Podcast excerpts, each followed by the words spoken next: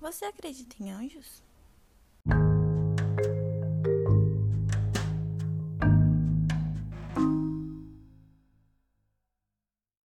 Olá a todos que estão acompanhando o primeiro episódio do Moral da História. Meu nome é Julia Franco e hoje nós iremos falar sobre a produção brasileira que ganhou o Emmy de melhor série de comédia. Ninguém tá olhando. Produzida pela Netflix e dirigida por Daniel Rezende, ela teve sua estreia no ano passado, em 2019, e contém apenas uma temporada com oito episódios. Eu, particularmente, sou suspeito para falar dessa série, porque já é o segundo trabalho da faculdade menciono ela, então, assim, será uma resenha bem tendenciosa. Ah, eu já vou avisando que nesse episódio contém spoilers. Eu vou tentar contar apenas o suficiente para instigar vocês a assistirem, mas eu falei aqui explicitamente sobre o que acontece, ok? A história começa com Ulisses nascendo. Um Ângelus, não anjo, um Ângelus que aparece numa, numa sala escura sem a menor ideia do que está acontecendo. Logo menos começa uma apresentação em data show explicando que ele é um ser de proteção e sua função é guardar o ser humano que lhe é concedido pela Ordem do Dia. A OD, a Ordem do Dia, chega no escritório onde Uli trabalha todos os dias, para todos os outros ângelos também. O seu trabalho possui apenas quatro regras cumprir a OAD, não aparecer para, para humanos, não proteger humanos fora da ordem do dia e jamais entrar na, na sala do chefe. O chefe dos ângelos é quem criou todos eles e quem emparelha cada protetor com seu devido humano a ser protegido. A OAD chega no escritório através de uma máquina por onde descem duas bolas do tamanho de uma mão, com o nome do ângelos e a outra com o nome do humano. Ao sair da sala de instruções, Uli sai direto no quinto milésimo, quingentésimo, décimo primeiro distrito Ângelos, onde irá trabalhar. Lá se depara com pessoas vestidas exatamente como ele, de camisa branca e gravata vermelha, e ruivas, como ele. Fred, seu supervisor, explica como as coisas funcionam e lhe dá as boas-vindas. Ele também fala que não é gerado um Ângelos novo há mais de 300 anos, ou seja, eles estão bem sem mão de obra. Uli, como toda criança, questiona o porquê de todas as coisas a todo momento. Não me entenda mal, o Victor Lamoglia, que interpreta Ulisses, é um adulto bem informado, mas seu personagem to tem toda a energia e questionamento de uma criança. O que, na minha opinião, poderia muito bem ser o objetivo da criação do personagem. No primeiro dia, Uli recebe a supervisão de Greta, que já está no ofício há milênios. O dia desses dois se passa bem rotineiro, e Greta explica que a maioria dos dias serão assim, cuidar dos dentes domésticos. O segundo dia se passa pela supervisão de Shun, outro ângelo de longa carreira. Seus dois supervisores seguem a ris bem a risca seus deveres, coisa que ele tem grande dificuldade de fazer desde o primeiro dia. Ao ver um morador de rua tomando chuva em frente a uma loja de colchões, Uli quebra a vidraça e o guia até o lugar seco e confortável, quebrando assim uma das quatro regras fundamentais logo no primeiro dia.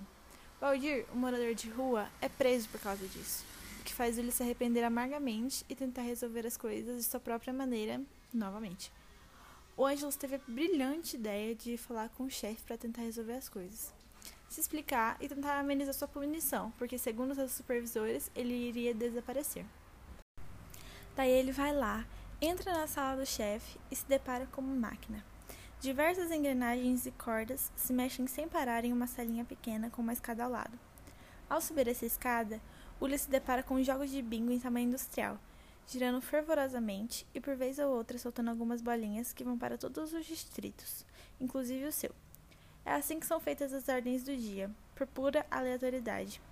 Toda essa engenhoca tem sua energia lá na salinha, onde é movida por um hamster. Isso mesmo ratinho move toda a estrutura gigantesca que proporciona as ADs. Como toda boa criança que está vendo algo pela primeira vez está absolutamente perplexa, Ulisses vai lá e mexe a mãozona do bichinho, fazendo voar até o outro lado da salinha, quebrando a patinha e parando a engenhoca completamente.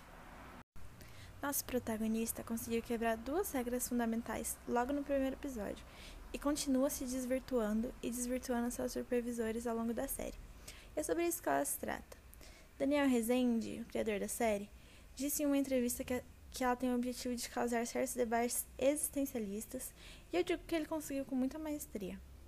A começar pela estrutura da série, onde a gente analisa os seres humanos a partir do olhar de, assim podemos dizer, anjos protetores, que são basicamente uma firma, Eles possuem horários e lugares certos para trabalhar, fazem relatórios, arquivam informações. Eles se tornam bem mais humanos, assim, proletários, eles cumprem regras e fogem do misticismo. Apesar de tudo, a grande crítica da série não se volta ao capitalismo e muito menos à religião. Ulisses é o personagem da antítese, que se encontra no meio de pessoas totalmente crentes. E eu digo crentes exatamente no sentido de acreditar muito e cegamente nas coisas. Seus companheiros ângelos acreditam muito no sistema. Seu par romântico, que é uma humana, acredita fielmente em astrologia.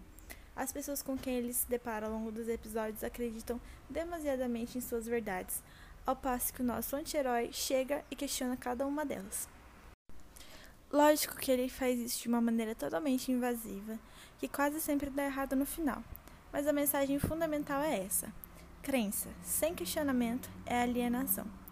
Uli esbarra com diversos humanos e todos eles fazem coisas por fazer, sem questionar, até mesmo seus supervisores, credores do sistema. Greta, quando percebe que as ordens do dia são aleatórias, é a primeira a largar a mão do seu trabalho. Ela quem quer gritar que se exploda tudo isso e vai viver a vida dela, como bem entende, depois de ter 8 mil anos de crenças desmentidas em sua própria cara. Já o Shun é todo certinho, ele não abre mão das suas ODs até certo ponto, onde se deixa apaixonar por um humano. E apesar disso, eu, como uma boa, boa jovem sem propósito, te, eu tendo a ter uma visão mais de para as coisas, questionar tudo, perguntar tudo. E a série também me deu um grande tapão na cara, sabe?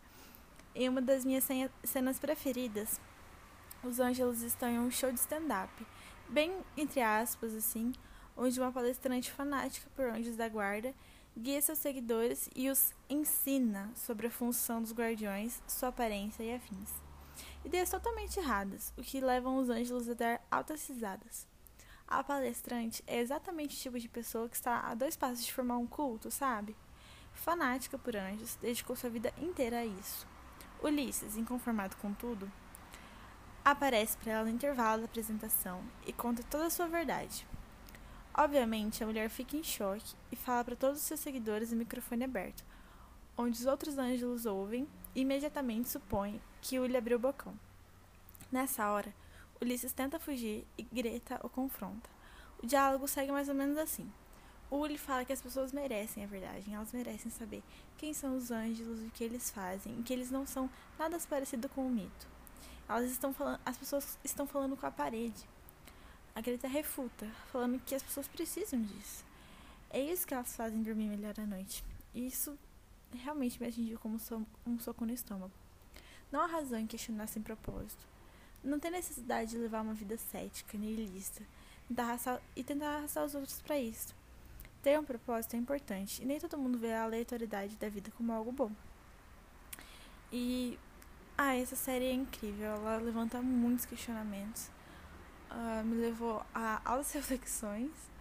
E além de todas as questões existencialistas que ela traz, ela ainda faz com um roteiro leve que proporciona altas risadas, roteiro incrível, interpretado por atores incríveis. Vale muitíssimo a pena conferir. Obrigada a todas as pessoas que me ouviram até aqui. E se vocês quiserem me seguir nas redes sociais, meu Instagram é ju__franl. Até o próximo episódio.